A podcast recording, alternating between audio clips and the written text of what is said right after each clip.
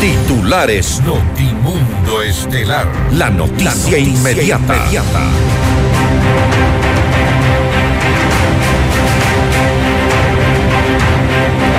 El gobierno y la Asamblea Nacional inician diálogos en búsqueda de acuerdos en materia de legislación. La seguridad fue el primer tema abordado.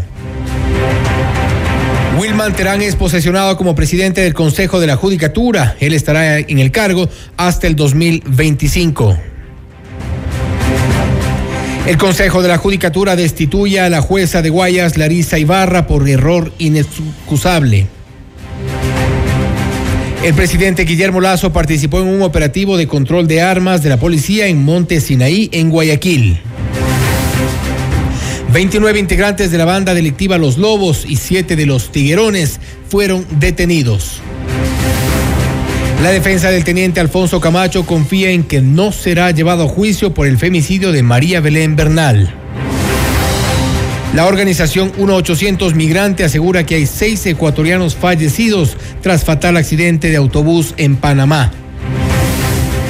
En la información internacional, Argentina y Uruguay declaran alerta sanitaria por casos de gripe aviar. En Nicaragua condenan a 94 opositores por traición a la patria. Y un nuevo sismo de magnitud 5.2 sacude Turquía. Aún se desconocen los daños o posibles víctimas el auspicio de Mega Kiwi es mucho más. Toyota es casa vaca. Con Banco del Austro, invierte y gana. Universidad UTE. Juega el resto de tu vida. Si quieres comprar un Volkswagen, ven a la Granados. Ven a Equavagen. Cámara de Comercio de Quito. 116 años contigo. Hospital Metropolitano. Tu vida es importante para mí. Programa de información apto para todo público. FM Mundo 98.1 presenta Notimundo Estelar. Noticias, entrevistas, análisis e información inmediata. Notimundo, la mejor forma de terminar la jornada bien informados. Conducción, Fausto Yepes. Dirección de Noticias, María Fernanda Zavala. Dirección General, Cristian del Alcázar Ponce.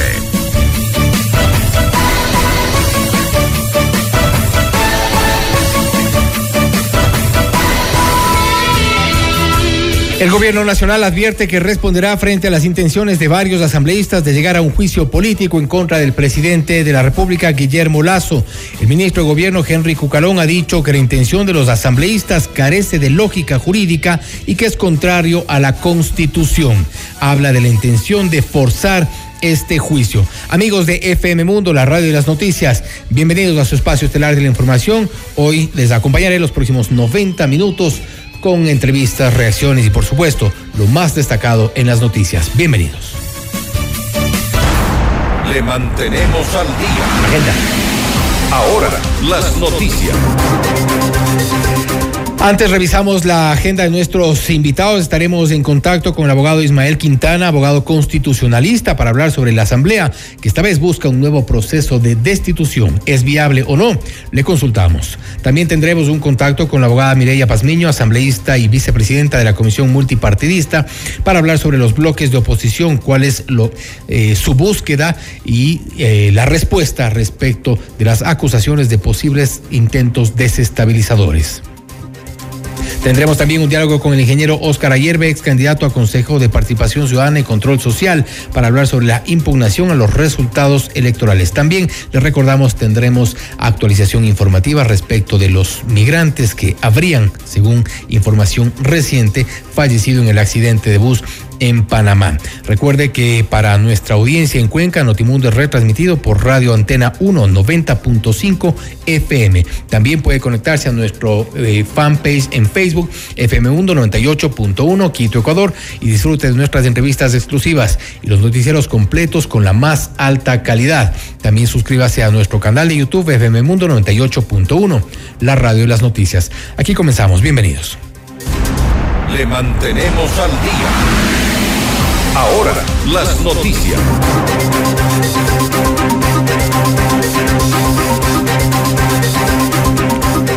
Revisamos las noticias. Wilman Terán fue posesionado como presidente del Consejo de la Judicatura por la Asamblea Nacional. Él fue elegido el pasado 13 de febrero por el Consejo de Participación Ciudadana y Control Social y permanecerá en el cargo hasta el 2025. Esto fue lo que dijo. Este momento de posesión es un acto histórico. Por primera vez en la historia, un magistrado que ha venido desde el primer nivel de la magistratura, desde juez de primer nivel pasando por todos los niveles hasta llegar a ser juez nacional, hoy preside el Consejo de la Judicatura. Por lo tanto, es la presidencia de todo el sistema judicial para llegar a recomponer este tejido social. Infinitamente gracias, función judicial del Ecuador. No defraudaremos al país. Y por su parte, el presidente de la Asamblea Nacional, Virgilio Saquicela, hizo un llamado a respetar la independencia de poderes con el objetivo de fortalecer la institucionalidad del país. Creemos que este país necesita institucionalidad, necesita que se refuerce, si cabe el término, la institucionalidad a todo nivel. Y parte de esa institucionalidad y fundamental es la justicia ecuatoriana. Tan medida menos en algunos casos incluida intromisión de este Poder Judicial, incluso en el Poder Legislativo, valga la redundancia, lo que aspiramos, que estamos conscientes que no puede darse, no puede darse. Y más allá del texto legal y constitucional, la propia jurisprudencia establece de que las decisiones del Poder Legislativo son decisiones políticas, que deben seguir un procedimiento, pero que no están atadas al tema jurisdiccional, al tema de un magistrado, de un juez. Así es que hacemos votos, señor presidente de la Judicatura, señor presidente de la Corte Nacional de Justicia, para que esa independencia de poderes vaya rehabilitando el tema de la institucionalidad del país. El presidente de la Asamblea Nacional, Virgilio Saquicela, y el ministro de Gobierno, Henry Cucalón, se reunieron con el objetivo de lograr consensos en materia de legislación. En este primer encuentro se abordó el tema de seguridad. Para ello, el gobierno espera encontrar el respaldo político del Parlamento para aprobar la reforma parcial a la Constitución que permita de manera excepcional la participación de las Fuerzas Armadas en el combate al crimen organizado sin necesidad de recurrir a decretos ejecutivos. La base del diálogo es lo que hemos dicho públicamente desde tiempo atrás, el Ejecutivo, el Gobierno Nacional debe poner los recursos económicos para seguridad, compra de vehículos, chalecos, eh, armas, para dotarle a la Policía Nacional de lo necesario para que pueda combatir la delincuencia a lo largo y ancho del país. Eso es eh, indispensable y debe ser inmediato. Eh, igual en el tema de, de, salud, un tema álgido que también deberían eh, llevarse recursos hacia esa área, área de infraestructura. He dicho yo en todos los medios de comunicación que el gobierno debería poner recursos para rehabilitar la vialidad del Ecuador.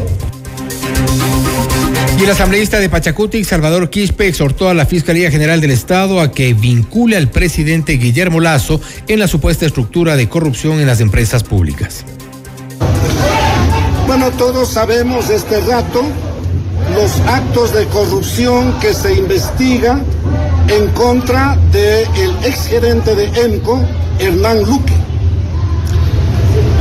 La vinculación que hoy pedimos que haga la Fiscalía al presidente de la República es porque el señor presidente de la República, a través del decreto 107, delegó al señor Hernán Luque a que cumpla las funciones del principal representante de EMCO. El artículo 71 del COA, del Código Orgánico Administrativo, dice que todos los actos del delegado serán también de responsabilidad del delegante. En este caso, los actos de corrupción que se investigan cometidos por Hernán Luque son también entonces de responsabilidad del delegante, es decir, del presidente de la República. Y el ministro de Gobierno, Henry Cucalón, aseguró que se respetarán las investigaciones en torno a la presunta trama de corrupción en las empresas públicas. No obstante, enfatizó que las denuncias no tienen ningún sustento legal. Todo el derecho a investigar y a presentar su informe.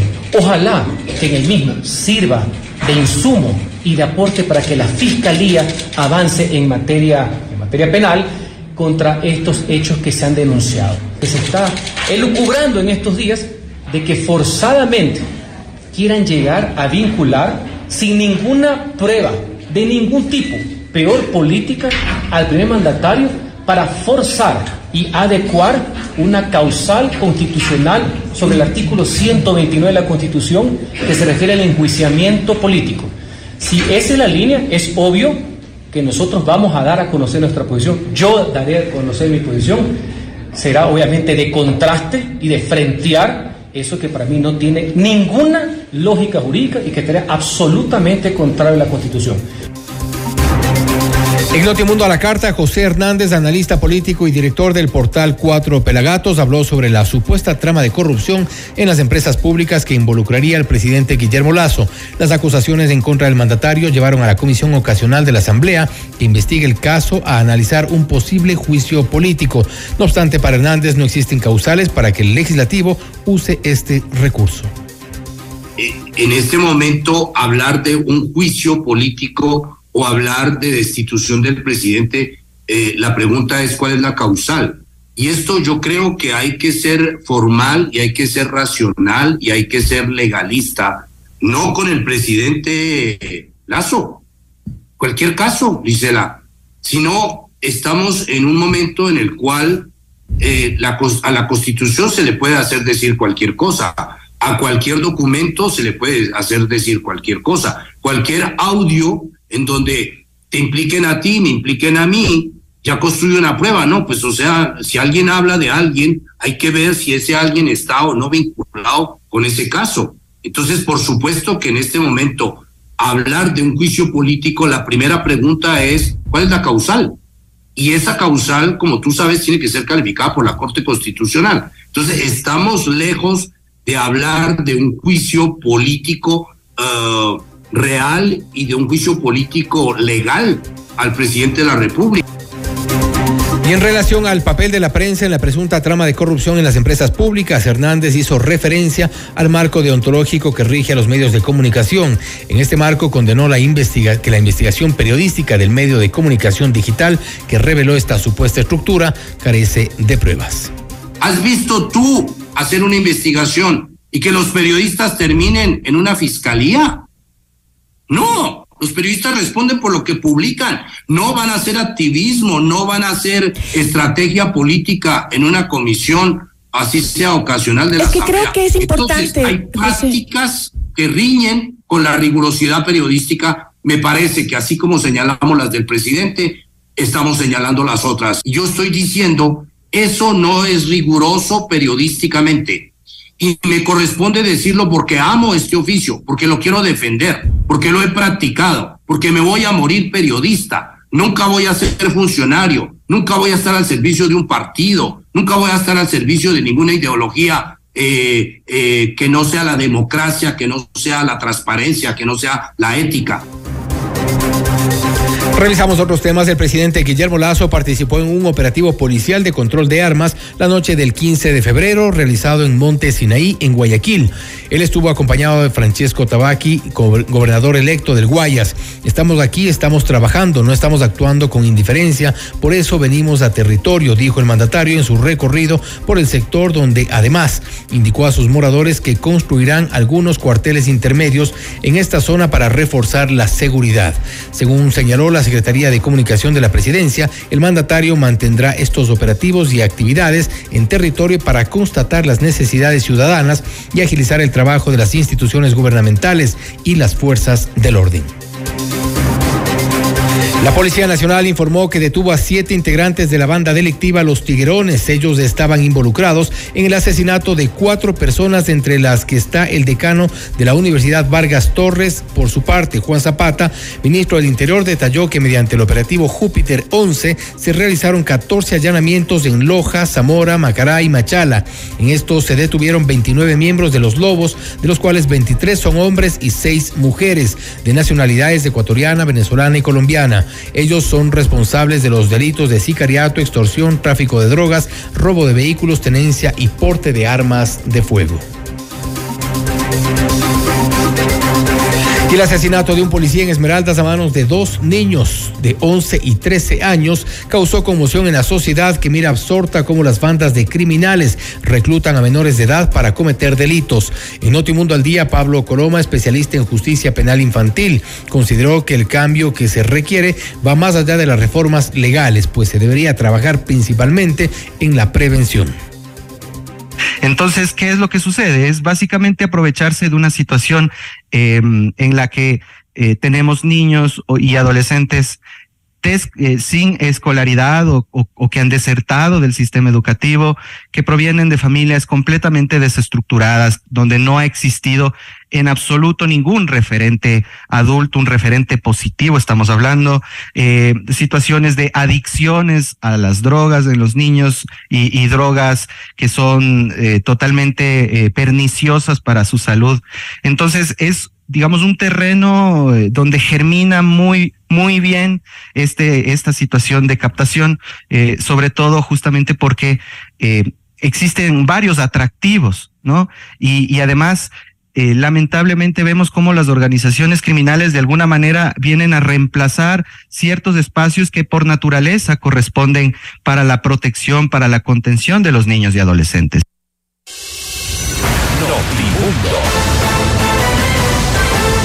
Información inmediata. La Comisión Ocasional del Caso Encuentro de la Asamblea Nacional está por culminar su trabajo de investigación. Los legisladores analizan incluir un pedido de juicio político en contra del presidente Guillermo Lazo por la supuesta red de corrupción en las empresas públicas. Esta es la entrevista de Fausto Yepes, hoy con...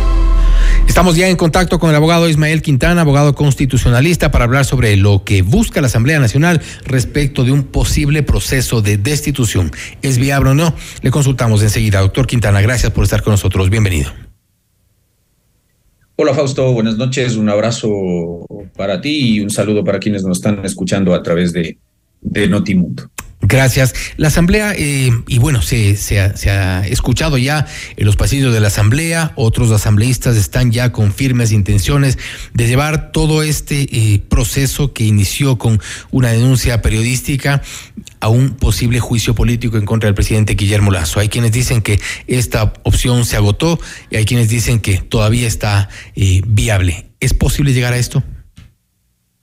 Bueno, hay, que separar eh, las, herramientas que se contemplan en la Constitución. Por un lado, este procedimiento que nosotros llamamos eh, muerte cruzada, que es sobre el, cual, sobre el cual hay esta discusión de si cabría o no cabría que la Asamblea Nacional pudiese emplearlo nuevamente, dado que ya hubo un intento eh, de aplicar esta herramienta el año anterior tras los sucesos del paro de junio 2022. Y otra la posibilidad de que a través de este informe de esta comisión ocasional se recomendara al Pleno de la legislatura el inicio de un enjuiciamiento político contra el presidente de la República. Sin duda alguna, ambos mecanismos llegan al mismo resultado, que finalmente es la cesación en funciones del, jefe del Estado, pero las causas eh, y el procedimiento sí difieren. Se habla entonces ahora de un juicio político a partir de esto, y lo cierto es que con la constitución de 2008 eh, se redujo el espectro de causales constitucionales por las cuales cabe enjuiciar políticamente a un presidente de la República.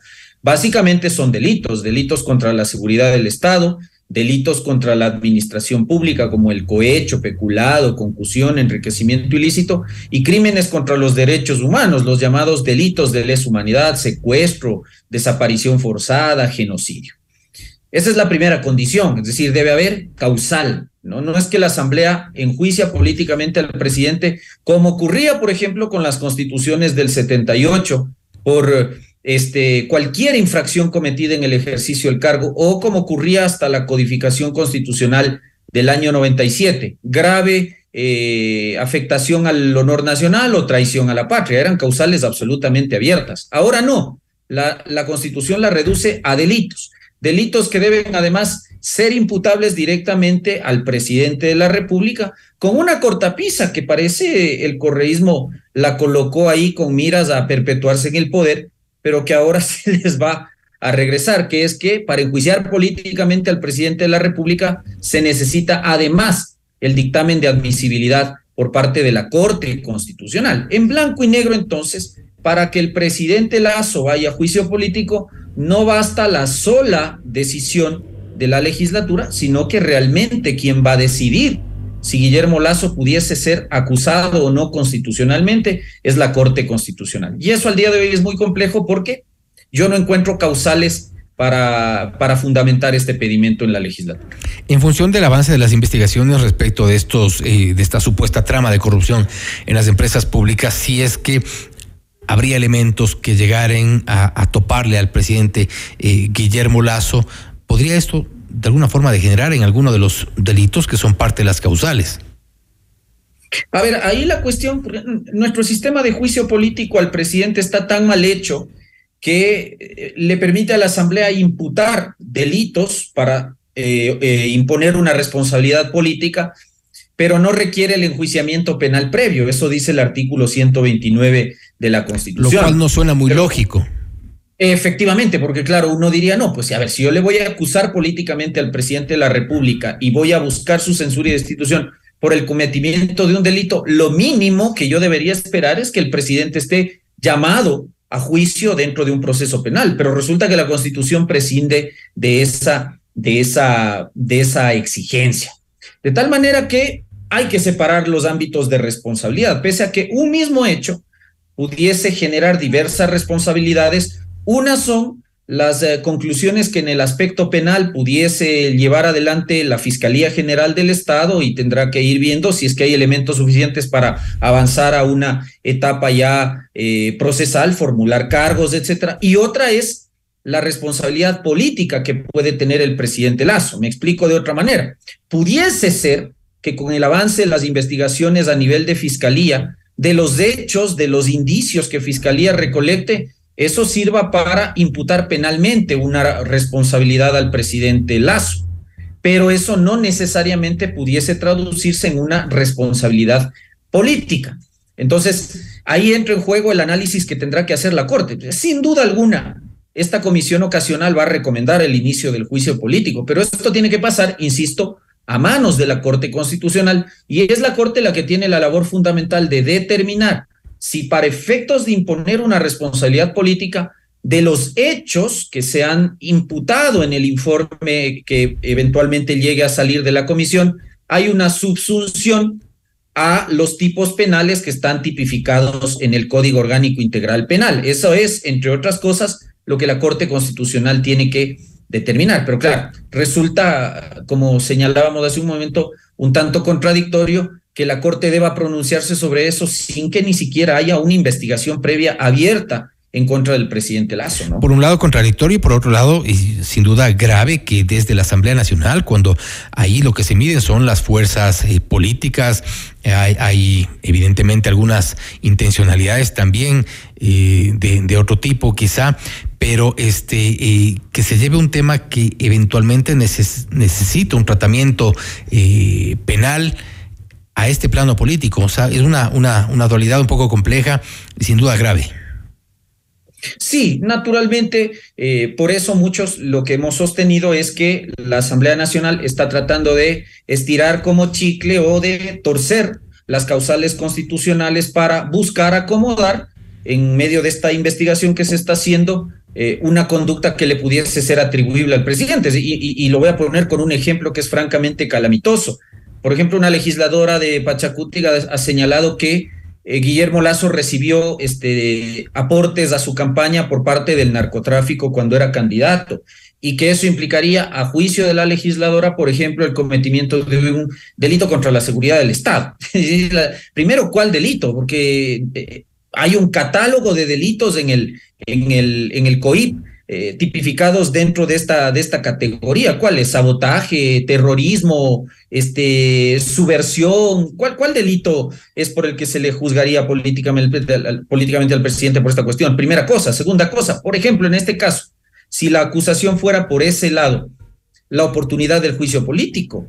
En el caso del juicio político contra el presidente de la República, solo le puedo imputar infracciones de carácter penal cometidas en el ejercicio del cargo, no cuestiones previas ni posteriores. Eso nace a partir de la oportunidad, que es que la Asamblea Nacional solo puede enjuiciarlo dentro del ejercicio de este, sus funciones. Entonces, por ejemplo, si esas van a ser las acusaciones, va a ser muy difícil que el tema pase por el filtro de la Corte Constitucional, porque, insisto, lo que se está buscando acá es realmente torcer, forzar el cumplimiento de las causales establecidas en el artículo 129 de la Constitución para efectos de llevar adelante un juicio político contra el presidente. Y dejar esto, de y dejar esta, esta valoración en manos de asambleístas es un tanto peligroso. Bueno, sí, porque la, lamentablemente los juicios políticos en Ecuador tienen mucho de políticos y casi nada de juicios. En realidad, acá nosotros estamos discutiendo sobre si hay o no causal para llevar al presidente de la República al juicio político, cuando eso en la Asamblea Nacional, pues poco nada importa y, y los discursos de ciertos legisladores ya nos dan a entender eso. Es decir, en la Asamblea Nacional se cuentan votos, no se cuentan argumentos, no se cuentan causales, pero bueno, ventajosamente hay un filtro que hay que pasar, que es el de la Corte Constitucional. Insisto, el juicio político al presidente de la República no depende de la legislatura. La legislatura puede tener la iniciativa, puede tener la voluntad de querer al menos llevar al presidente a juicio político, pero la que abre la puerta para que eso suceda es la Corte. Es decir, ahí es donde tendremos que fijar nuestra mirada en el evento que se llegase ya formalmente a presentar una petición de juicio político con al menos 46 firmas de respaldo de los legisladores, a lo que se deberá acompañar además la prueba que busque demostrar que esas conductas le son imputables al presidente Lazo. Por ejemplo, no dice claro, en estas investigaciones asoma el cuñado, asoma este señor Cherres, pero jamás se menciona que el presidente Lazo, por ejemplo, haya estado cobrando por vender un cargo en una empresa pública.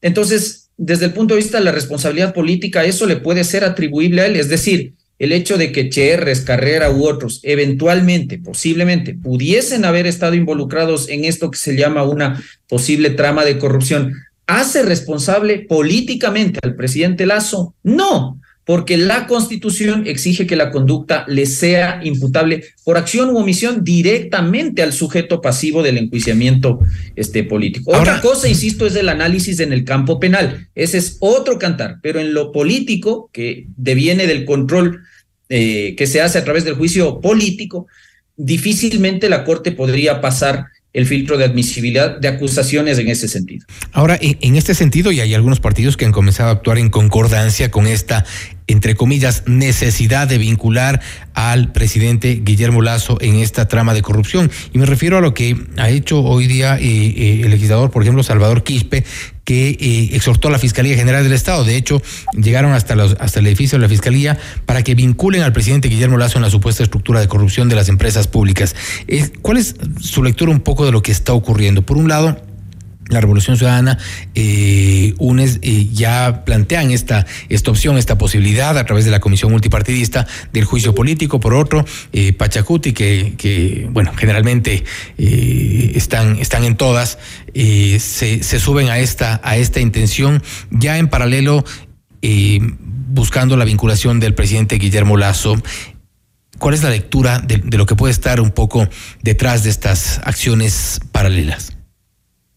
A mí, francamente, cuando se toman esta clase de, de, de, actitudes como las del legislador Quispe, no entiendo, no encuentro coherencia, ¿no? Porque por un lado, cuando ellos pueden tomar una decisión, más allá de que yo considero, insisto, que no es procedente, al menos con lo que tenemos ahora, un juicio político contra Guillermo Lazo, este, asumamos que hubiese causal. Eh, ¿Cuál sería la actitud del movimiento Pachacuti y en este caso uno de sus legisladores? No tomar una decisión. Ellos ya han salido a decir que ellos no se van a prestar para que el correísmo retorne anticipadamente al poder, como si a través de un juicio político hubiesen elecciones anticipadas. Eso no va a pasar. Entonces es gente que ni siquiera ha abierto la constitución, no, no conocen las consecuencias constitucionales de un enjuiciamiento político contra el presidente de la República, pero ya se han lanzado a decir que ellos no van a apoyar el juicio político. Entonces, francamente no entiendo ahora qué busca yendo a la fiscalía. Yo he visto en redes sociales que eso ha ocurrido para pedirle a la fiscal que lo vincule a la investigación previa. Bueno, está bien. A la larga puede ingresar esa petición en la fiscalía, pero la titular de la acción penal pública es la fiscalía. y la fiscalía tendrá que ir viendo si del avance de la investigación, de la recolección de los indicios que se vayan obteniendo, hay elementos suficientes como para también luego poder este, investigar primero al presidente de la República y luego este, formularle cargos, lo, cual ya sería francamente eh, calamitoso y sin duda alguna, si ese escenario llegase a darse, por ejemplo, que la Fiscalía encuentra elementos para formular cargos contra el presidente de la República por delitos, por ejemplo, contra la administración pública, ese es otro cantar porque sin duda alguna ya tendríamos al menos algún elemento como para ahí sí avanzar posiblemente en un enjuiciamiento este, político, pero lo otro es francamente una, una, una incoherencia que uno no entiende, ¿no? Eh, quieren sostener desde lo político al presidente Lazo porque tienen miedo que el cuco correísta regrese, pero en lo penal, pues quieren ahí forzarle a la fiscalía a que al presidente Lazo se lo vincule, pese a que hasta aquí, pues de lo que hemos visto, de las propias investigaciones que, que los colegas de ustedes de la posta han hecho públicas, no hay, al menos yo no encuentro, he conversado incluso con colegas penalistas, me dicen que de lo que ellos ven tampoco encuentran hasta aquí una responsabilidad penal que se le pueda imputar directamente al presidente de la República y eso coincide con el criterio de quienes, en cambio, desde el punto de vista constitucional, sostenemos que con lo que hay no existe fundamento suficiente para justificar un juicio político contra el presidente Lazo. Bueno, y hemos visto también a los legisladores de Pachacuti, algunos de ellos que suelen subirse, como se dice, a todas las camionetas. En este caso, eh, para ir eh, avanzando entre las opciones que podría barajar la oposición, eh, estamos claros en el tema del juicio político, que podría eventualmente desactivarse ya en la Corte Constitucional. La muerte cruzada está agotada?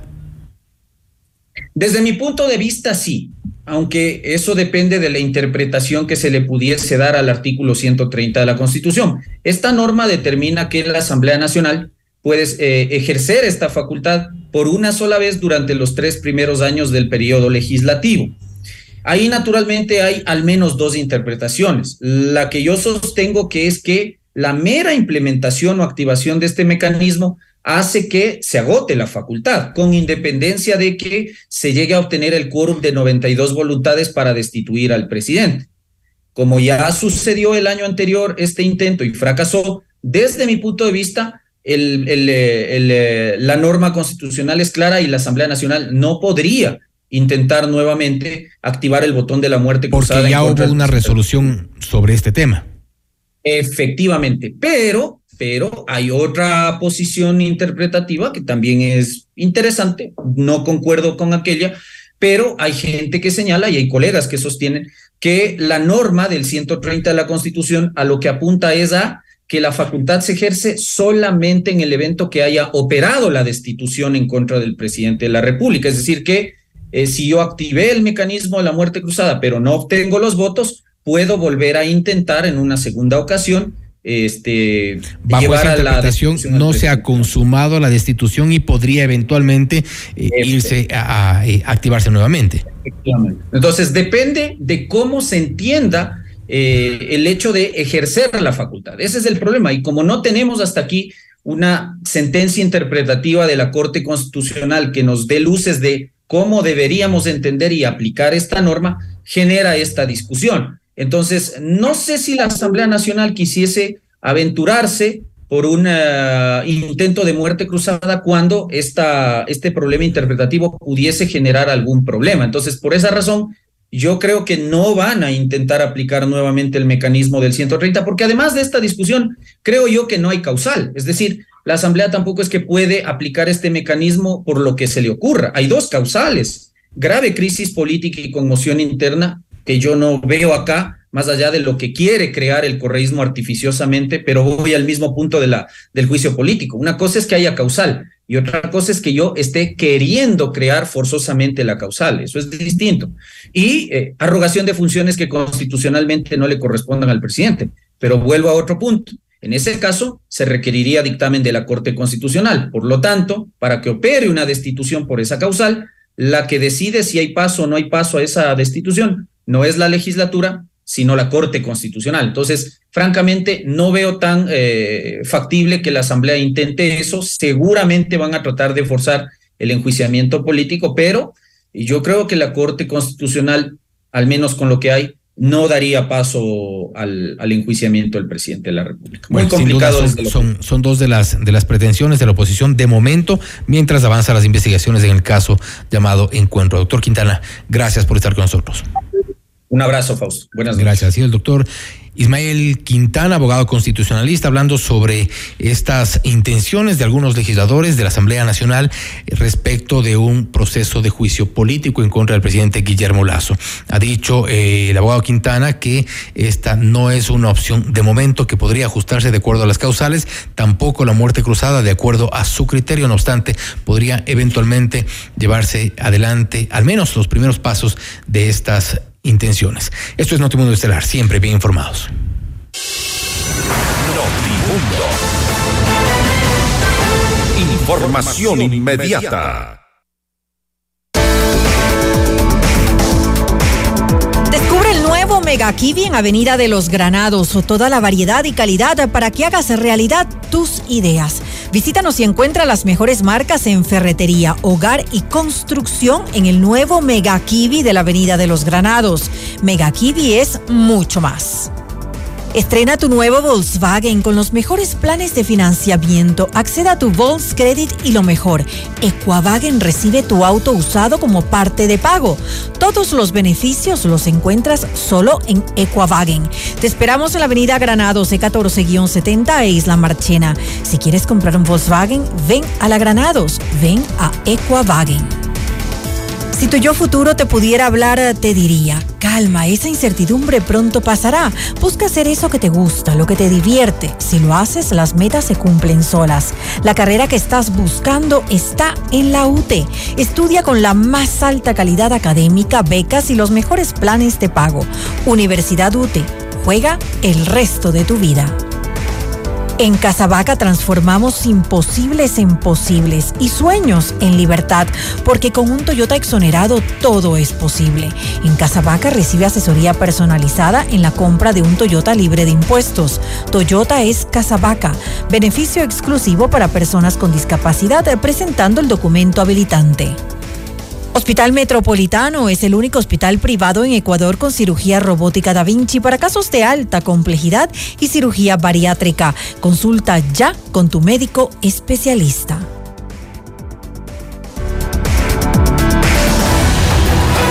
Noticias, entrevistas, análisis e información inmediata. Notimundo Estelar regresa, enseguida.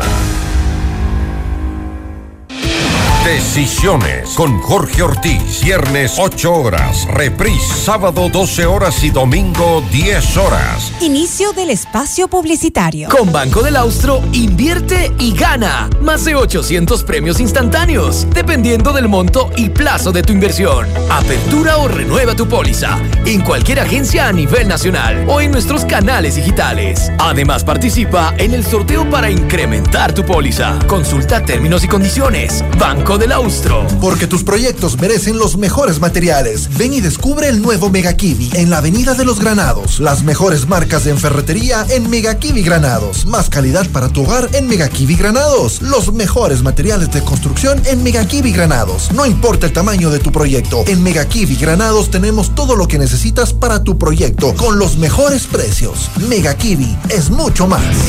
En Casa Vaca transformamos imposibles en posibles y sueños en libertad. Porque con un Toyota exonerado todo es posible. Visita las agencias Casa Vaca y recibe asesoría personalizada en la compra de un Toyota libre de impuestos. Toyota es Casa Vaca. Beneficio exclusivo para personas con discapacidad presentando el documento habilitante. Hija, hoy me hiciste la mamá más orgullosa del mundo y no puedo esperar más para tener entre mis brazos a mi primer nieto. Te amo, mi amor. Gracias a los cuidados del área de Metro Maternidad del Hospital Metropolitano, la mamá de María ahora es la abuela más feliz del mundo. Hospital Metropolitano, tu vida es importante para mí. Conoce más de nuestros servicios llamando al 1-800-H-Metro o en nuestras redes sociales. Todos los programas mírelos en nuestro canal de YouTube, FM Mundo Live. Fin del espacio publicitario. Continuamos en Notimundo Estelar. Información inmediata.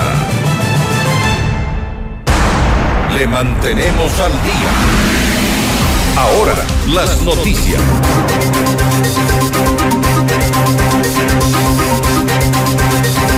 Revisamos más información. Con cuatro votos a favor, el Pleno del Consejo de la Judicatura destituyó del cargo de jueza de la unidad multicompetente del Cantón San Borondón en Guayas a Larisa Ibarra, al haber cometido una infracción gravísima de error inexcusable. Ella aceptó la acción de protección presentada por el entonces presidente del Consejo de Participación Ciudadana y Control Social para revocar la medida cautelar que otro juez dio a favor de Sofía Almeida, quien buscaba evitar que se concrete la moción de removerla como presidente de la entidad. Sin embargo, hasta el momento, la Judicatura no ha informado oficialmente dentro de qué proceso administrativo la Larisa Ibarra fue sancionada y destituida. Y la Fiscalía General del Estado solicitó vincular a 10 personas al proceso por cohecho que se sigue en contra de varios exfuncionarios de Petroecuador que habrían formado parte de una red de corrupción y recibido sobornos relacionados con contratos de preventa de petróleo. Las investigaciones se centran en un esquema de corrupción revelado por la justicia de Estados Unidos que involucra a las firmas de comercio de hidrocarburos Gumbor, Vitol y Trafigura. El Ministerio Público asegura que la red de sobornos habría funcionado entre el 2010 y 2023 las personas señaladas por la entidad son intermediarios y exfuncionarios de Petroecuador, entre ellos Nielsen Arias, exgerente de Comercio Internacional de Petroecuador, entre el 2010 y 2017, procesado también en Estados Unidos por lavado de activos, Mauricio Samaniego, Enrique Perey Casa, Irma Patricia R.E., esposa de Nielsen Arias, y Javier Aguilar, además de cuatro personas adicionales. La audiencia preparatoria de juicio en contra de Germán Cáceres y Alfonso Camacho, procesados por el femicidio de María Belén Bernal, se suspendió sin una fecha definida para la reanudación. En Notimundo al día, Gladys Terán, abogada de Camacho, consideró que luego del análisis del juez, su defendido será sobreseído y se comprobará que no fue el responsable del delito de omisión.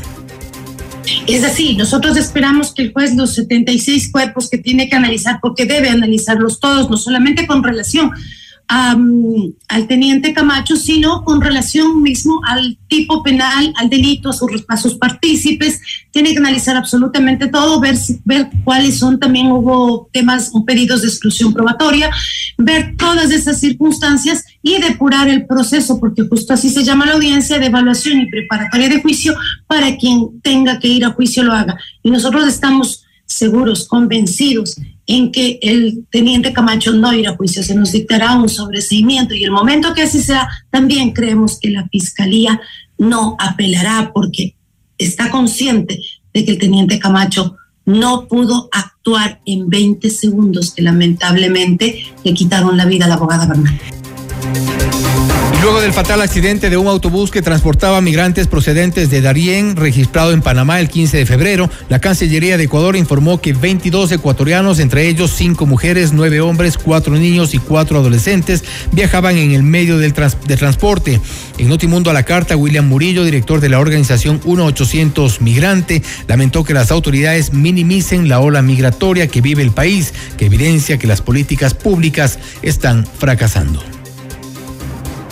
Nosotros tenemos información de 21 ecuatorianos y la fuente ha sido los familiares directos. Ya. De estos ecuatorianos, en este momento le podemos confirmar que son seis ecuatorianos fallecidos, cinco adultos y un niño de 10 años. Okay. Y el resto, lo que ha dicho la Cancillería, me parece que son ocho los que están en, en los hospitales recuperándose. Eh, tendríamos 14 hasta ahí y luego el resto está por conocerse los datos, si es que están fallecidos o si es que nos han dicho de que eh, han empezado a pedir pruebas de ADN. Entonces eso le puede dar una idea del, de lo violento que fue el, el, el, el volcamiento de este, de este bus Revisamos otra información. El Consejo Nacional Electoral amplió el plazo para el escrutinio de las actas de las elecciones seccionales en Guayas y en el exterior. Las prórrogas son de 15, de 15 y 10 días respectivamente. El organismo electoral aprobó el informe de extensiones la noche del miércoles 15 de febrero, día en que se cumplió el plazo estipulado por la ley. La Junta Provincial Electoral del Guayas solicitó la ampliación y continúa con el proceso de conteo de votos de las actas que registraron novedades. En el caso de tres circunscripciones del exterior, la ampliación se debió a que los paquetes electorales arribarán al Ecuador hasta el próximo viernes 17 de febrero.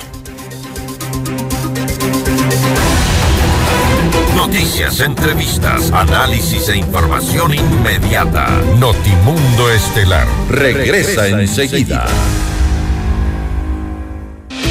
Decisiones con Jorge Ortiz. Viernes 8 horas. Reprise sábado 12 horas y domingo 10 horas. Inicio del espacio publicitario. Con Banco del Austro, invierte y gana. Más de 800 premios instantáneos, dependiendo del monto y plazo de tu inversión. Apertura o renueva tu póliza en cualquier agencia a nivel nacional o en nuestros canales digitales. Además, participa en el sorteo para incrementar tu póliza. Consulta términos y condiciones. Banco del Austro. Sabemos que el terreno para hacer negocios es desafiante. Tranquilo, en la Cámara de Comercio de Quito cuentas con un equipo y juntos llevaremos tu negocio al siguiente nivel. Nosotros ponemos la experiencia, tú pones las ganas.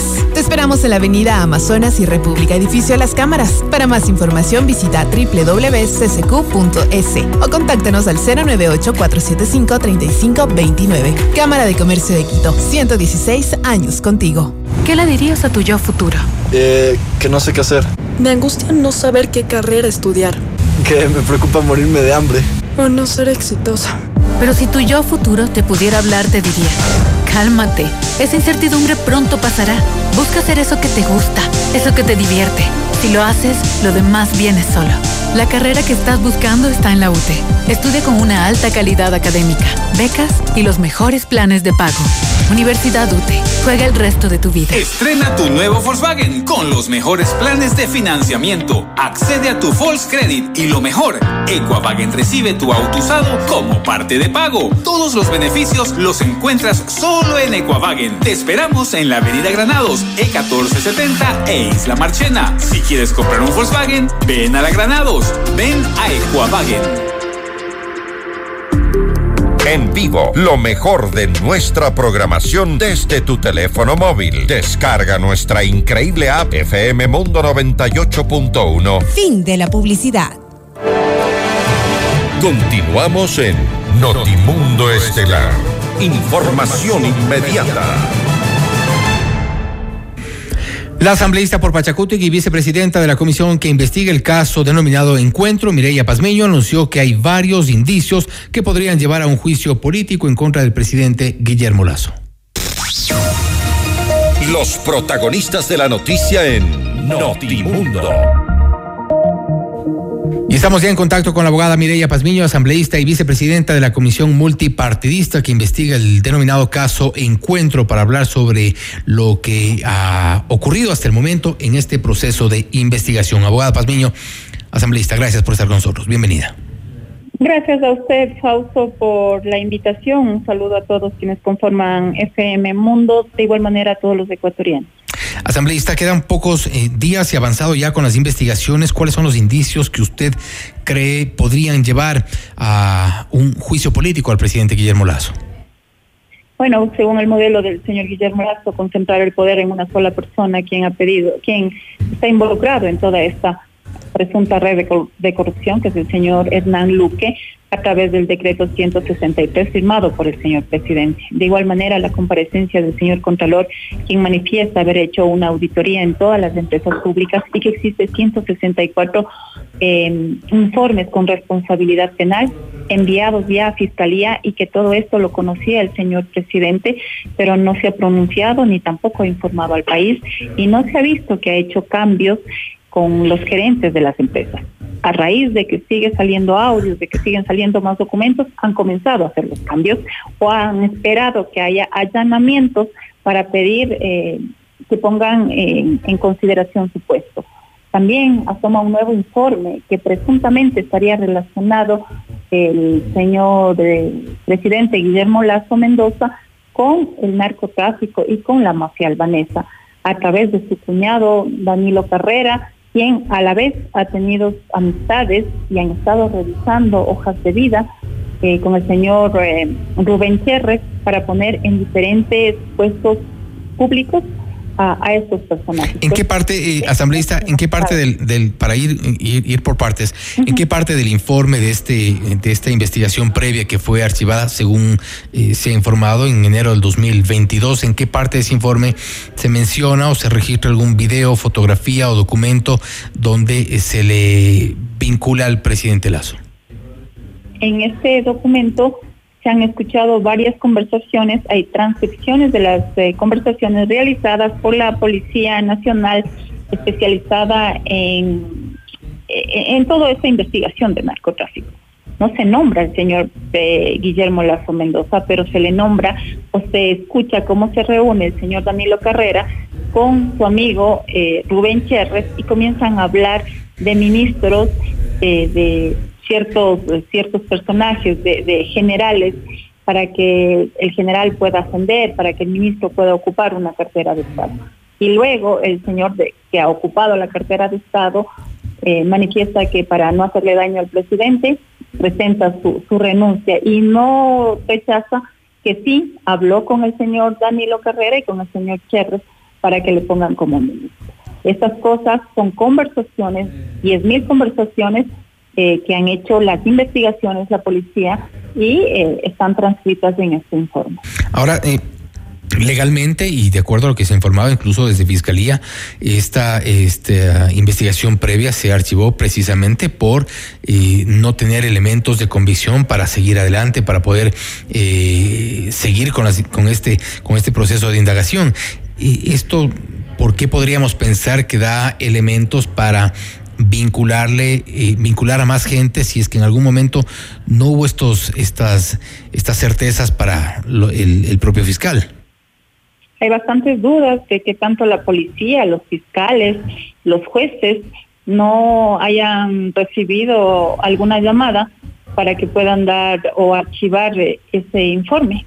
Pero eh, hablamos de dudas, hablemos de certezas. Dice que la, la, es que la justicia no, no podemos creer en la justicia. El presidente lo dijo a través de la de una rueda de prensa de, un programa para todos los ecuatorianos. Eh, hay que investigar. La señora fiscal ha dicho que ese informe existe. No saben por qué ha sido archivado, sabiendo que se ya se inició una indagación previa. Eh, por algo han de haber iniciado una investigación. Están eh, policías especialistas, transcriben lo que acaban de escuchar ¿cómo podemos nosotros decir que, eso no, no puede o, no, no amerita continuar con las investigaciones? Entonces, la señora fiscal ya está haciendo las investigaciones y el día de mañana será recibida en la Comisión de la Justicia, la Verdad y los Delitos contra la Corrupción. Y ahí tendrá que también decirnos por qué se archivó este informe, que es la duda que todos tenemos, ¿no? Hay varias eh, autoridades que han comparecido y, han llegado hasta la comisión multipartidista para dar su, versión, incluso como parte de este proceso de investigación. ¿Cuáles son los nuevos aportes que en estas últimas horas podríamos, eh, a, los cuales podríamos referirnos eh, respecto de esta vinculación o cercanía de este informe, de esta indagación, de esta investigación previa con las máximas autoridades del Ejecutivo? Bueno, en el primero, en el tomado de una red de corrupción, nosotros tenemos un decreto firmado por el señor presidente violando la ley, violando la constitución, en el que le da todos los poderes al señor Hernán Luque y que era el señor Hernán Luque quien ponía a todos los gerentes. Hemos visto cómo han allanado a, un gerente de Petroecuador, cómo han allanado también de igual manera a Carondelet.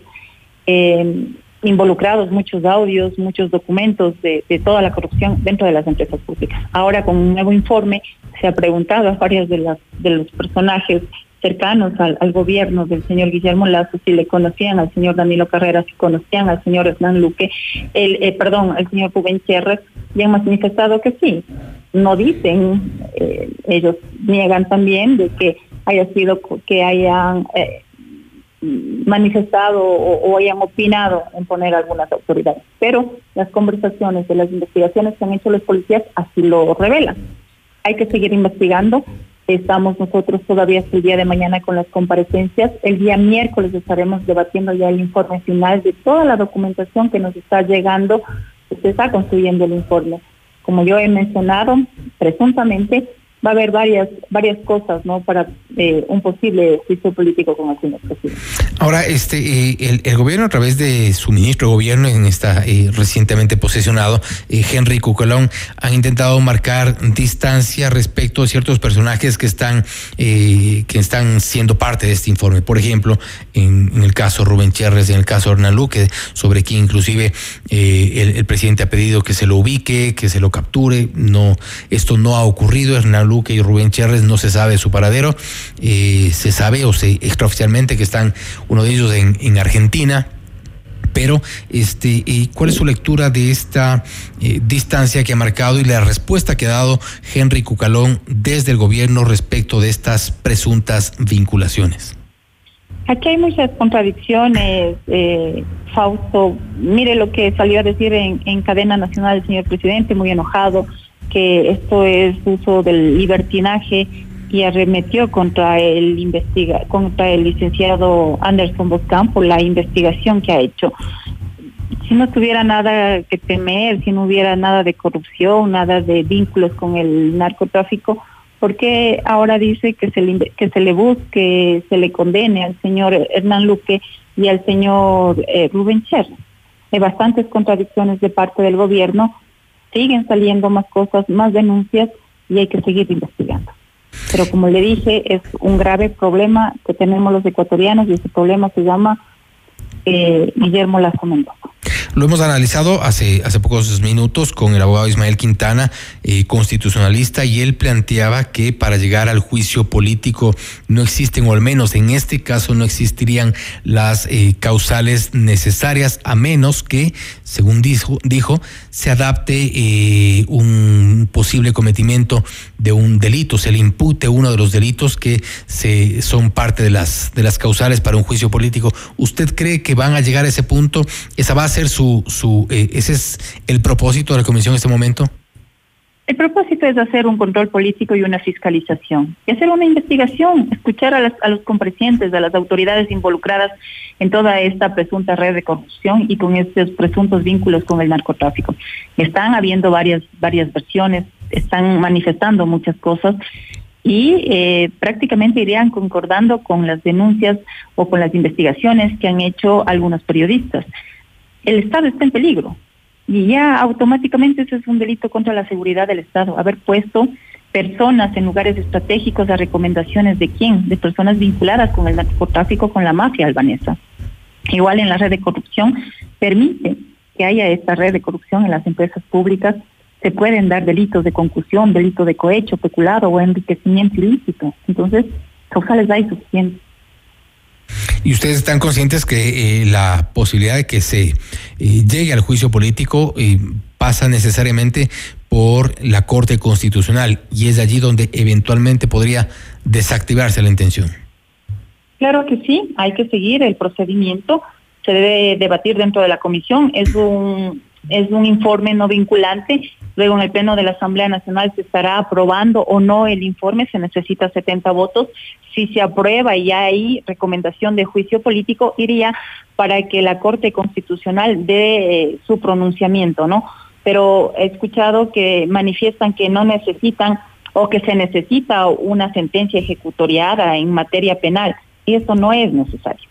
Eh, simplemente con la aprobación del Pleno de la Asamblea Nacional, el CAL eh, admitiría el, el, juicio político y haría la eh, una una pregunta o remitiría a la Corte Constitucional para que dé su dictamen si es admisible o no el juicio político. El asambleísta y Salvador Quispe también ha llegado hasta la Fiscalía General del Estado para exhortar al fiscal para que se le vincule a Guillermo Lazo en el proceso de investigación sobre la trama de corrupción en las empresas públicas. ¿Es esto de alguna forma eh, un, una acción paralela de algunos asambleístas, quizá, quizá coordinada para llegar por la vía del juicio político o por la vía penal? Eh, mire, la señora fiscal tiene que hacer sus investigaciones en materia penal. A ella le corresponde eh, hacer esas investigaciones y que si existe o no delitos penales. Nosotros tenemos que hacer en la Asamblea Nacional un control político, si ha violentado, si ha cumplido o no con sus funciones, si ha incumplido. Pero este exhorto, este exhorto de Salvador Quispe a la Fiscalía es nada más una coincidencia o es un poco en esa línea va mi pregunta, o es una acción coordinada ya desde las bancadas de oposición. Bueno, usted sabe que la bancada de Pachacuti está dividida. El señor Salvador Quispe, eh, con un grupo de asambleístas. Pero hay algunas, igual tienen algunas coincidencias, a pesar de las divisiones, tienen algunas coincidencias. Las coincidencias son que eh, hay que darle una salida constitucional al país. Y esa salida constitucional es un posible juicio político no queremos, o, los, los ecuatorianos no estamos para, para estar de elección tras elección. Recién pasamos unas elecciones. Le dijeron no al señor Guillermo Lazo. Y aquí lo correcto, eh, estimado Fausto, es que el señor presidente ponga eh, su renuncia, que se haga a un lado, por dignidad, por todo el, el entramado que está saliendo de corrupción de su gobierno. Varias autoridades ya han renunciado entre ellos, mire, el secretario de la administración, una persona muy cercana al señor Guillermo Lazo, tuvo que renunciar porque está involucrado en, estos presuntos actos de corrupción. El señor Hernán Luque, quien trabajó en el Banco de Guayaquil, le dio todos los poderes. Primero dijo que no era eh, que no era competente, después dijo que el señor quería irse. Se contradice el señor Guillermo Lazo Mendoza y, la salida que le puede dar al país, la mejor salida que se le puede dar al país es que renuncie, señor presidente. De lo contrario, ustedes también se podrían eh, o están pensando en jugarse la muerte cruzada. Nosotros eh, probablemente sí, puede ser una de las recomendaciones también, o juicio político, o puede darse también la muerte cruzada. Pero como le dije, el país ya no está para estar de elección tras elección. Aquí es una respuesta constitucional y de acuerdo a la Constitución, de acuerdo a todo lo que se ha presentado, va encaminado para un posible juicio político, señor presidente. En cualquiera de los dos casos, el, el, objetivo es el mismo. Así es, sí. No, no, no, no queremos nosotros ese modelo que, que nos ha impuesto el señor presidente. Un modelo privatizador, un modelo concentrado de poder a ciertos grupos a, eh, cercanos a él y más no generar políticas públicas para seguridad, para trabajo, para eh, quitar eh, todo, toda esta mendicidad que existe de ecuatorianos en las calles. Seguiremos pendientes del avance de las investigaciones. Asambleísta, gracias nuevamente por haber estado con nosotros. A usted, Fausto, gracias por la invitación. Una buena tarde. Gracias, igualmente. Ha sido la abogada Mireya Pazmillo, asambleísta y vicepresidenta de la Comisión Multipartidista, hablando sobre eh, las, el avance de las investigaciones en el caso denominado Encuentro. Ha dicho que el objetivo en cualquiera de los dos casos, en el caso de plantearse una muerte cruzada o la posibilidad de un juicio político, es dejar de tener este modelo de gobierno. Esto lo ha dicho eh, claramente. Mientras tanto, ya quedan pocos días para presentar el informe definitivo de la Comisión Multipartidista. La posibilidad de juicio político la mantienen ellos. en desde la bancada, desde las bancadas de oposición. Esto es Notimundo Estelar, siempre bien informados. Notimundo. Información inmediata. Descubre el nuevo Mega Kiwi en Avenida de los Granados. Toda la variedad y calidad para que hagas realidad tus ideas. Visítanos y encuentra las mejores marcas en ferretería, hogar y construcción en el nuevo Mega Kiwi de la Avenida de los Granados. Mega Kiwi es mucho más. El Ford que siempre quisiste lo tenemos en nuestros concesionarios de Quito Motors. Visítanos, realiza tu test drive y llévatelo a casa. Todos nuestros modelos tienen disponibilidad inmediata. Ford es Quito Motors. En la Cámara de Comercio de Quito cuentas con un equipo y juntos llevaremos tu negocio al siguiente nivel. Nosotros ponemos la experiencia y tú, tú pones las ganas. Te esperamos en la Avenida Amazonas y República, edificio Las Cámaras. Visita www.csq.es o también puedes contactarnos al 098-475-3529. Cámara de Comercio de Quito, 116 años contigo. En Casabaca transformamos imposibles en posibles y sueños en libertad, porque con un Toyota exonerado todo es posible. En Casabaca recibe asesoría personalizada en la compra de un Toyota libre de impuestos. Toyota es Casabaca, beneficio exclusivo para personas con discapacidad presentando el documento habilitante.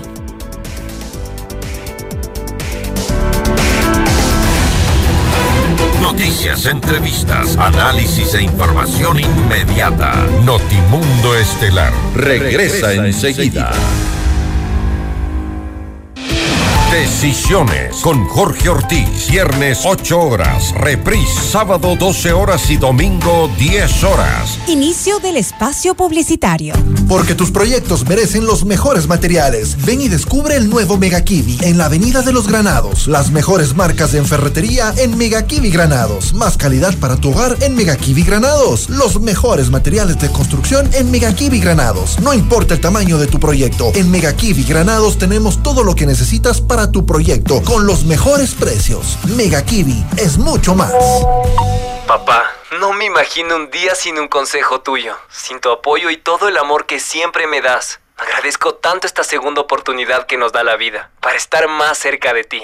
Gracias a la velocidad de respuesta del área de emergencia del Hospital Metropolitano, el hijo de Don Luis va a seguir disfrutando de su primer héroe. Hospital Metropolitano, tu vida es importante para mí. Conoce más de nuestros servicios llamando al 1-800-H-Metro o en nuestras redes sociales. Descarga nuestra increíble app FM Mundo 98.1 para escucharnos y vernos en vivo. Hasta aquí la publicidad.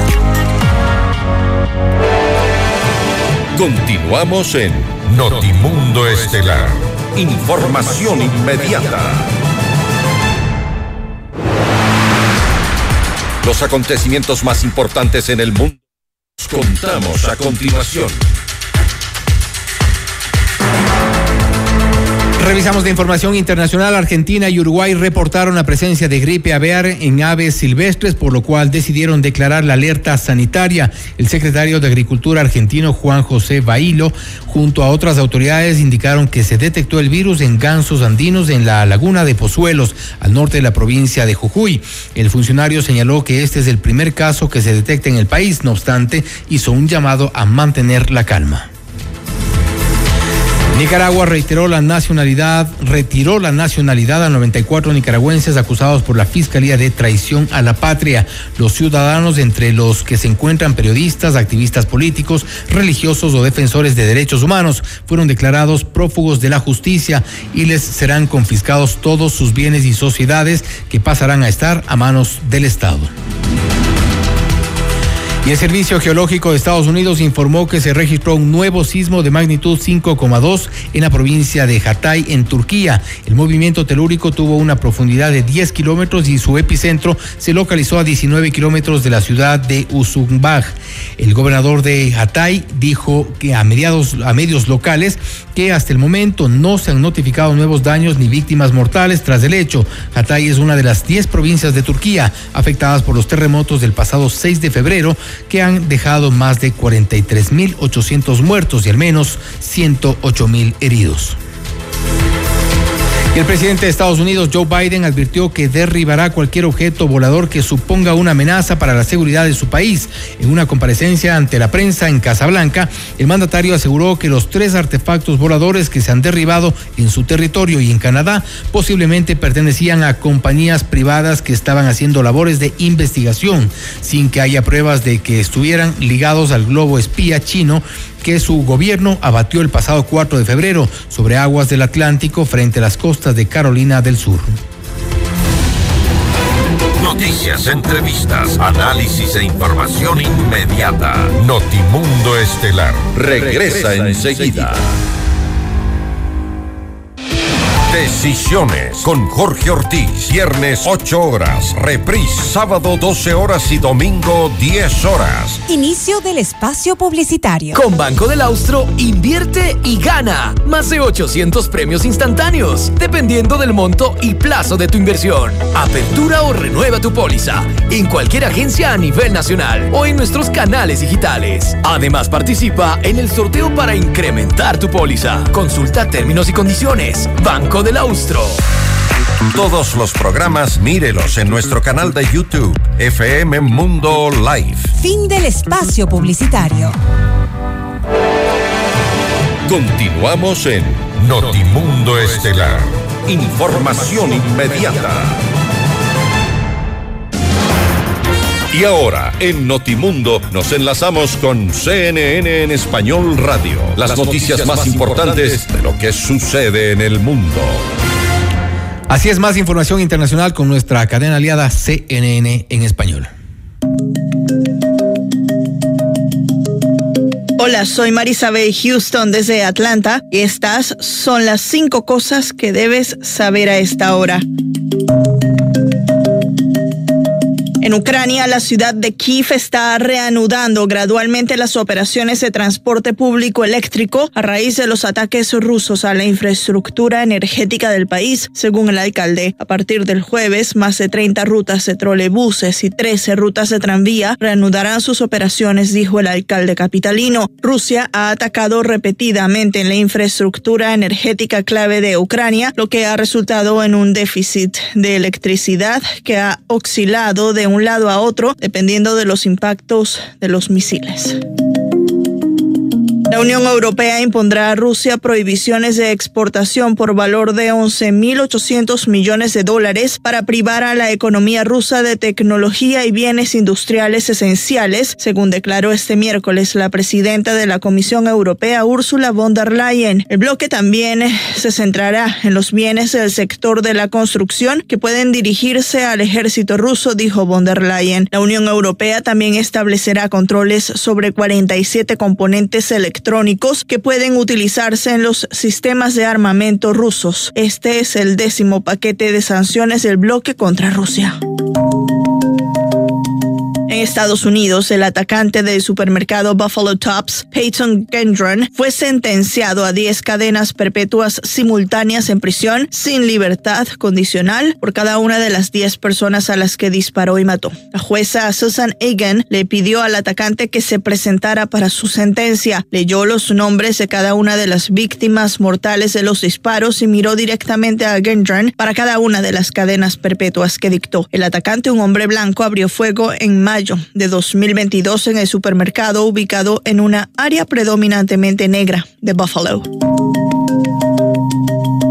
Las acciones estadounidenses terminaron el día al alza el miércoles después de que un gran salto en las ventas minoristas mostrara que los consumidores siguen gastando a pesar de las preocupaciones sobre la inflación en el país. El Dow Jones subió casi 40 puntos o un 0,1%. El Standard Poor's 500 subió un 0,3%, mientras que el Nasdaq Composite subió un 0,9%. Las acciones de Airbnb se dispararon casi un 15 15% gracias a ventas y ganancias mejores de lo esperado, otra señal de la capacidad de recuperación de la economía estadounidense.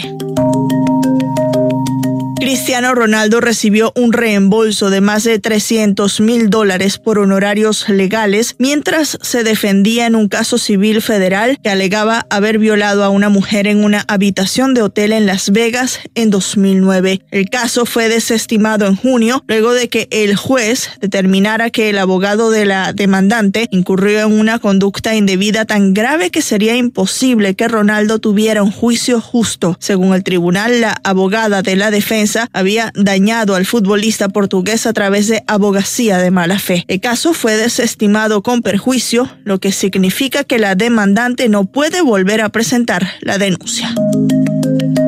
Y esto es todo en esta edición de CNN 5 Cosas. Para más información sobre estas historias y conocer las últimas noticias, siempre puedes visitar cnne.com slash 5 Cosas. Desde Atlanta les informó Marisabel Houston. Sigan conectados e informados a través de cnne.com. Noticias, entrevistas, análisis e información inmediata. Notimundo Estelar regresa enseguida. Decisiones con Jorge Ortiz. Viernes 8 horas. Reprise sábado 12 horas y domingo 10 horas. Inicio del espacio publicitario. Porque tus proyectos merecen los mejores materiales. Ven y descubre el nuevo Mega Kiwi en la Avenida de los Granados. Las mejores marcas de ferretería en Mega Kiwi Granados. Más calidad para tu hogar en Mega Kiwi Granados. Los mejores materiales de construcción en Mega Kiwi Granados. No importa el tamaño de tu proyecto. En Mega Kiwi Granados tenemos todo lo que necesitas para tu proyecto con los mejores precios. Mega Kiwi es mucho más. Carlos, en un segundo una noticia cambió por completo nuestras vidas y nos recordó lo importante que eres para nuestra familia. Y es que nada me hace más feliz que verte jugando con los nietos. Gracias a la cirugía con el robot Da Vinci del Hospital Metropolitano, Carlos seguirá disfrutando del amor de su esposa y de toda su familia. Hospital Metropolitano, tu vida es importante para mí. Conoce más de nuestros servicios llamando al 1-800-H-Metro o en nuestras redes sociales. En vivo, lo mejor de nuestra programación desde tu teléfono móvil. Descarga nuestra increíble app FM Mundo 98.1. Fin de la publicidad.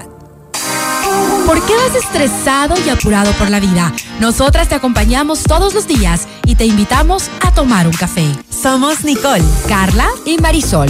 Con buena música, información de actualidad, entretenimiento y bienestar. ¿Qué más puedes pedir? Desde las 14 horas de lunes a viernes por 98.1 FM Mundo. Ahora el mundo está más de cabeza que nunca. Mucho tiempo a tu lado, pero nunca es suficiente. Por eso seguimos aquí, rompiendo estereotipos, siendo auténticos. Somos El Mundo de Cabeza con Carol Novoa. A las 16 horas en FM Mundo.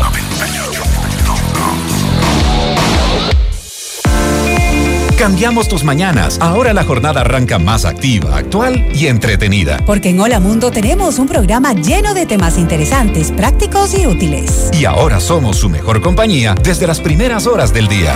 En FM Mundo, de lunes a viernes, desde las 7 horas, te decimos Hola Mundo con Rodrigo Proaño y Valeria Mena. Continuamos en Notimundo Estelar. Información inmediata. Le mantenemos al día. Ahora, las noticias.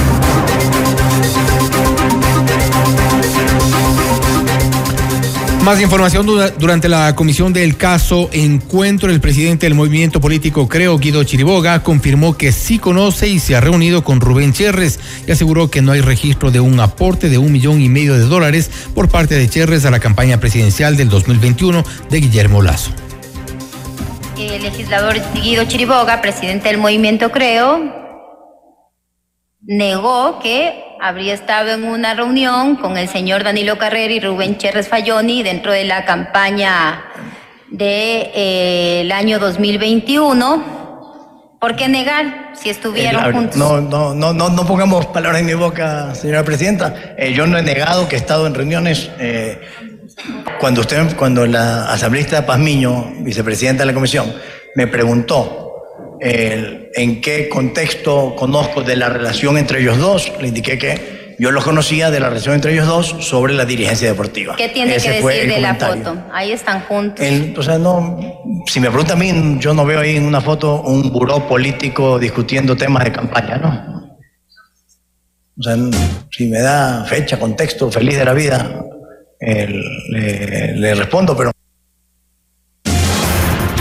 Y ahora, en Notimundo, nos enlazamos con CNN en Español Radio. Las, noticias, más importantes de lo que sucede en el mundo. Revisamos una actualización informativa a nivel internacional con nuestra cadena enviada CNN en español.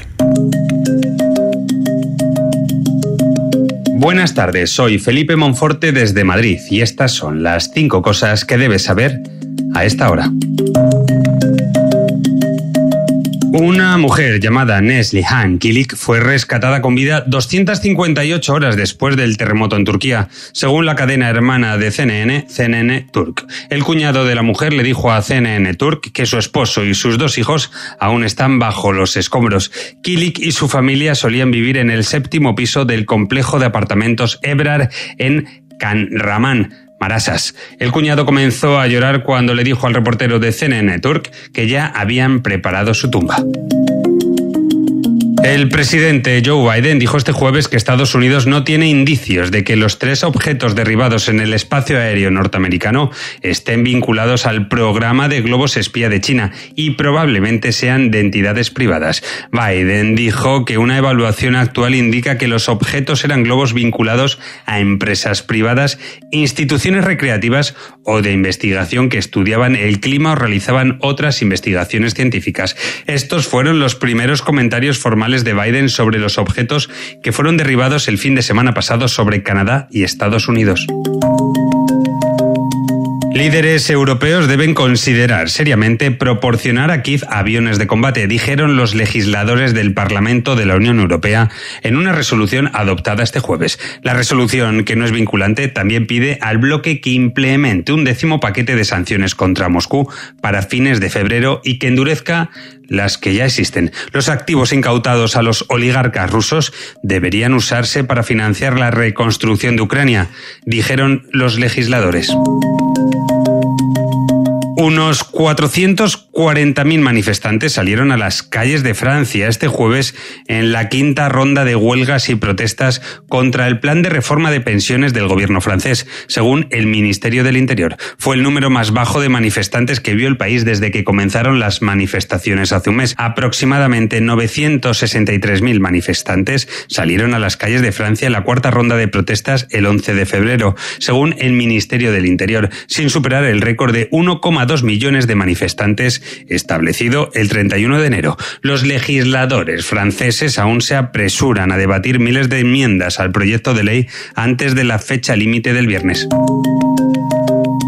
Los familiares del actor Bruce Willis compartieron una actualización sobre su salud este jueves, afirmando que tiene una forma de demencia. Willis, de 67 años, fue diagnosticado con afasia en primavera boreal de 2022. Su ex esposa, la también actriz Demi Moore, dijo que la condición ha progresado y que tenían un diagnóstico más específico, demencia frontotemporal. Moore dijo que Willis está presentando desafíos con la comunicación. Eso es todo en esta edición de CNN 5 Cosas. Para más información sobre estas historias y conocer las últimas noticias, siempre puedes visitar cnn.com diagonal 5 Cosas. Desde Madrid les informó Felipe Monforte. Sigan conectados e informados a través de cnn.com.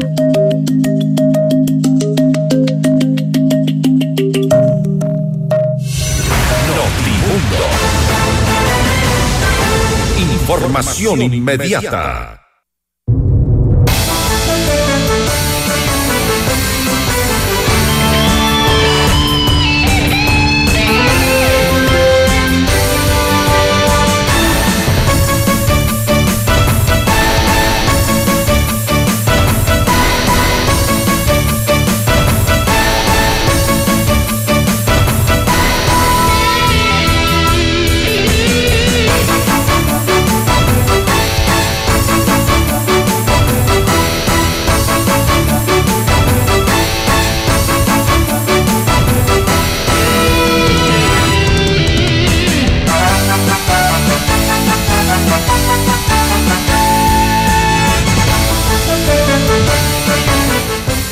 Hemos tratado de contactarnos con el ingeniero Oscar Ayerbe, ex candidato al Consejo de Participación Ciudadana y Control Social, que lo hemos anunciado en nuestra agenda de invitados para hablar sobre la impugnación que ha anunciado presentará a los resultados electorales de su candidatura por presuntas inconsistencias, según él ha dicho. Hemos hecho varios intentos, lamentablemente no nos hemos logrado contactar con el ingeniero Oscar Ayerbe. Es uno de los ex candidatos al Consejo de Participación Ciudadana y Control Social que ha anunciado que habrían supuestas inconsistencias en el conteo de los votos. En todo caso, vamos a seguir pendientes de poderles dar esta información. Mientras tanto, también una actualización informativa. Este 16 de febrero se dio a conocer que las personas privadas de la libertad del centro penitenciario de Cotopaxi, de los pabellones de máxima, mediana y mínima seguridad, se movilizaron a los patios de la infraestructura debido a una protesta. Ante ello, personal tanto militar como policial procedieron a reforzar las instalaciones del centro penitenciario, que además se dispuso la salida del personal administrativo. Algo similar se especuló durante esta eh, tarde que habría pasado en la cárcel de El Inca al norte de Quito. todavía algunos incidentes aislados al parecer en los dos centros penitenciarios, tanto en Cotopaxi, en La Tacunga, como en la cárcel de El Inca al norte de Quito. Esto es lo que se ha reportado durante estas últimas horas.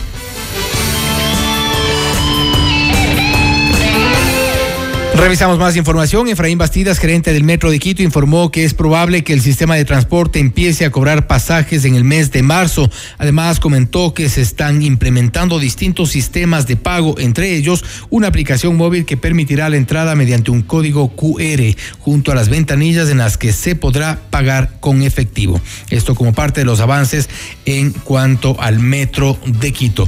Es lo que les hemos eh, comentado de las últimas horas. Insistimos. Eh, teníamos una eh, anunciada una entrevista con el ingeniero Oscar Ayerbe, ex candidato al Consejo de Participación Ciudadana y Control Social, para, sobre la, una impugnación a los resultados electorales de su candidatura por presuntas inconsistencias, según ha denunciado. No hemos podido contactarlo ni telefónicamente ni a través de medios virtuales, por ello no eh, se ha concretado esta entrevista. En todo caso, quedamos pendientes, les ofrecemos para una siguiente emisión de Notimundo Estelar poder eh, concretar este tema. Recordemos que en la mayoría del país están ya, según ha reportado el Consejo Nacional Electoral, el 100% de las actas eh, escrutadas. Esto ya implica que los resultados serán ya proclamados seguramente después. Hay unas pocas actas en Guayas y también que están eh, esperando la llegada de actas de votación del exterior. Esto es lo que ocurre en cuanto al tema electoral.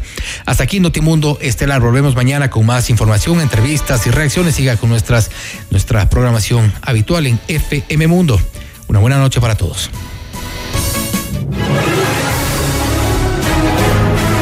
FM Mundo 98.1 presentó Notimundo Estelar. Noticias, entrevistas, análisis e información inmediata. Notimundo, la mejor forma de terminar la jornada bien informados.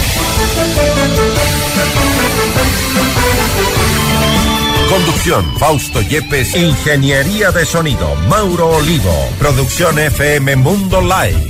Javier Merino. Coordinación y redacción, Fernanda Utreras. Redacción y redes sociales, Susana Rubio. Dirección de noticias, María Fernanda Zavala. Dirección general, Cristian del Alcázar Ponce. Se prohíbe la reproducción total o parcial de este programa sin previa autorización de FM Mundo. Notimundo Estelar, con el auspicio de... Mega Kiwi es mucho más. Toyota es casa vaca. Con Banco del Austro, invierte y gana. Universidad UTE, juega el resto de tu vida. Si quieres comprar un Volkswagen, ven a la Granados, ven a Equavagen. Cámara de Comercio de Quito, 116 años contigo. Hospital Metropolitano, tu vida es importante para mí.